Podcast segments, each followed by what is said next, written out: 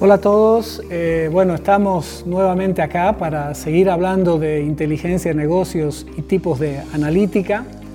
Eh, en esta oportunidad vamos a continuar con el análisis predictivo, que sería eh, la, tercera forma de hacer análisis. Acá hay varios contextos. El primero de ellos es la posibilidad del qué va a pasar matemáticamente. Entonces necesitamos un algoritmo, un modelo matemático que pueda interpretar lo que va a pasar a futuro. Luego tenemos otro tipo de qué va a pasar que tiene que ver con un flujo proyectado, por ejemplo un flujo de caja. Y luego también dentro de este tipo de analítica tenemos la analítica de, eh, predictiva de sensibilidad, eh, los famosos análisis what if. ¿Qué pasaría si cambiamos una variable, cómo afecta a otra variable? Cuando se cambia una sola variable sería análisis de sensibilidad. Cuando se cambia dos o más variables se llama análisis de contexto, pero todos tienen que ver con temas a futuro. Si vemos un poquito los ejemplos, estábamos hablando del viaje, que em, tendríamos que ver, la pregunta sería, ¿en cuánto tiempo vamos a llegar a tal destino? Lo otro, si estamos hablando de las fallas en las máquinas, el ejemplo sería, bueno, ¿y qué fallas se predice van a ocurrir según el historial de comportamiento de las máquinas? Yendo al escenario, al ejemplo de los créditos, ¿qué créditos se van a otorgar y a qué perfiles, a qué tipo de clientes? Si vamos al ejemplo del trabajo, ¿qué tipo de conducta se espera que tenga el personal según el perfil eh, del empleado?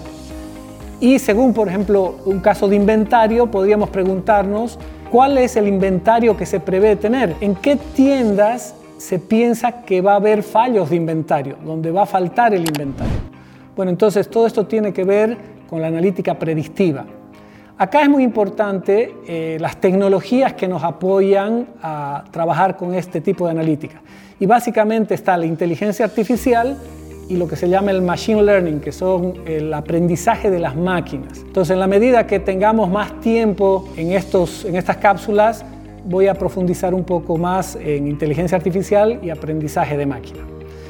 Bien, señores, entonces con eso terminamos este tercer tipo de analítica y la próxima que vamos a, revisar es la analítica de desempeño. La analítica de desempeño eh, trata de responder qué también lo estamos haciendo y tiene que ver con el pasado, el presente y el futuro. ¿Por qué el pasado? Porque yo podría preguntarme qué también lo hice en un tiempo pasado. El presente, que también lo estoy haciendo en este momento. Y a futuro podría definir qué también quiero hacerlo, cuáles son mis metas de cumplimiento. Entonces, si por ejemplo se definen metas de tiempos de viaje y yo quiero tardar tanto tiempo para llegar de tal a tal lugar, que es el promedio, entonces ahí empiezo a evaluar el desempeño, qué tan bien estoy cumpliendo esos tiempos. Respecto a las máquinas y los fallos, por ejemplo, se podría poner metas de decir reducir los fallos de máquinas en un 10%. Entonces empiezo a definir metas que me van a permitir medir el logro de los resultados. El tema de la banca, eh, por ejemplo, se podrían definir metas para tener eh, niveles inferiores de falta de pago o de atrasos en los pagos de los créditos. Si vamos al ejemplo del trabajo, también se pueden definir métricas de desempeño respecto a la conducta esperada del personal o, por ejemplo, las ausencias o las faltas que pueden tener la gente. Y finalmente tenemos el ejemplo del inventario, donde yo podría definir metas mínimas de inventario que me permitan no tener quiebres de inventario, poder satisfacer la demanda eh, de los clientes. Para esto de la gestión del desempeño y de las métricas es muy importante los conceptos. Entonces tenemos eh, tres conceptos muy importantes. Uno, ¿qué son métricas? ¿Qué son KPIs? ¿Y qué son KRIs? Entonces, métricas son valores numéricos que existen en el negocio, miles de valores numéricos. KPIs son Key Performance Indicators o indicadores claves de desempeño. Son aquellos valores numéricos que se le van a prestar especial atención, que se van a monitorear para hacer el seguimiento del progreso. Y KRIs son indicadores claves de riesgo. Son también valores numéricos que los voy a hacer seguimiento, pero como son de riesgo le voy a hacer un seguimiento especial. Todos estos elementos alimentan la analítica para la toma de decisiones analítica para identificar patrones de comportamiento, correlaciones entre los datos para predecir tendencias. Bueno, de eso se trata el tema de, la, de este tipo de analítica. ¿Ok? Eh, ahora, la siguiente que estaremos viendo es la analítica prescriptiva. Tiene que ver con tomar estos elementos, métricas, KPIs y KRIs, combinarlos para identificar patrones de comportamiento, correlaciones entre los datos y poder eh, diferir o entender tendencias de comportamiento. Hay dos citas muy interesantes respecto a esto que dicen, no se puede controlar lo que no se puede medir y no se puede mejorar lo que no se puede controlar. Por eso es tan importante el tema de la medición del desempeño. ¿Y qué ventajas, qué beneficios tienen las organizaciones cuando empiezan a trabajar en culturas orientadas a la medición del desempeño?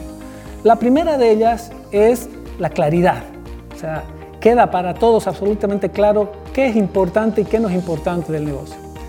Lo siguiente es la atención, o sea, el enfoque en qué va a poner sus fuerzas la gente para que el negocio avance. Y la tercera es la mejora. Y hemos dicho que si podemos medir, podemos controlar y podemos mejorar. Bueno, esos son los beneficios principales. Hay como otros beneficios complementarios como ser el compromiso, el hecho de tener metas, de tener indicadores, hace que la gente se comprometa con sus actividades. Está el tema de la comunicación, podemos hablar en los mismos términos para entender el desempeño que estamos teniendo en el negocio y finalmente aprendizaje, aprender de lo que es valioso, de lo que es importante para la organización. Y asociado a todo esto viene un término que es el de Corporate Performance Management o gestión del desempeño corporativo. Son el conjunto de procesos, metodologías, tecnologías, ¿para qué? Para planificar, monitorear y analizar el rendimiento del negocio y sus actividades. Entonces, la piedra base para construir sistemas de gestión del desempeño son los famosos KPIs. Los KPIs que tienen básicamente los siguientes elementos. Todo KPI debe tener un valor, por ejemplo, si estamos hablando de las ventas, las ventas, debe tener una meta, a qué pretendo llegar, debe tener un estatus, que normalmente son semáforos que se pintan en rojo, amarillo y verde, y que es una interpretación del negocio en el sentido que también está el valor respecto a la meta. Y un último elemento de un KPI es la tendencia, es decir, cómo está el valor actual respecto a un periodo pasado. Si estamos creciendo, decreciendo o estamos igual. Juntando los elementos, los KPIs, podemos tener lo que se llama un scorecard o un cuadro de control o de mando. Y lo que viene ahora son los dos últimos tipos de analítica que vendría a ser la analítica prescriptiva y la analítica cognitiva.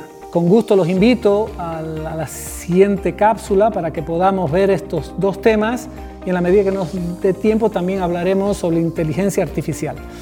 Bueno, los espero y es un gusto seguir avanzando en este viaje.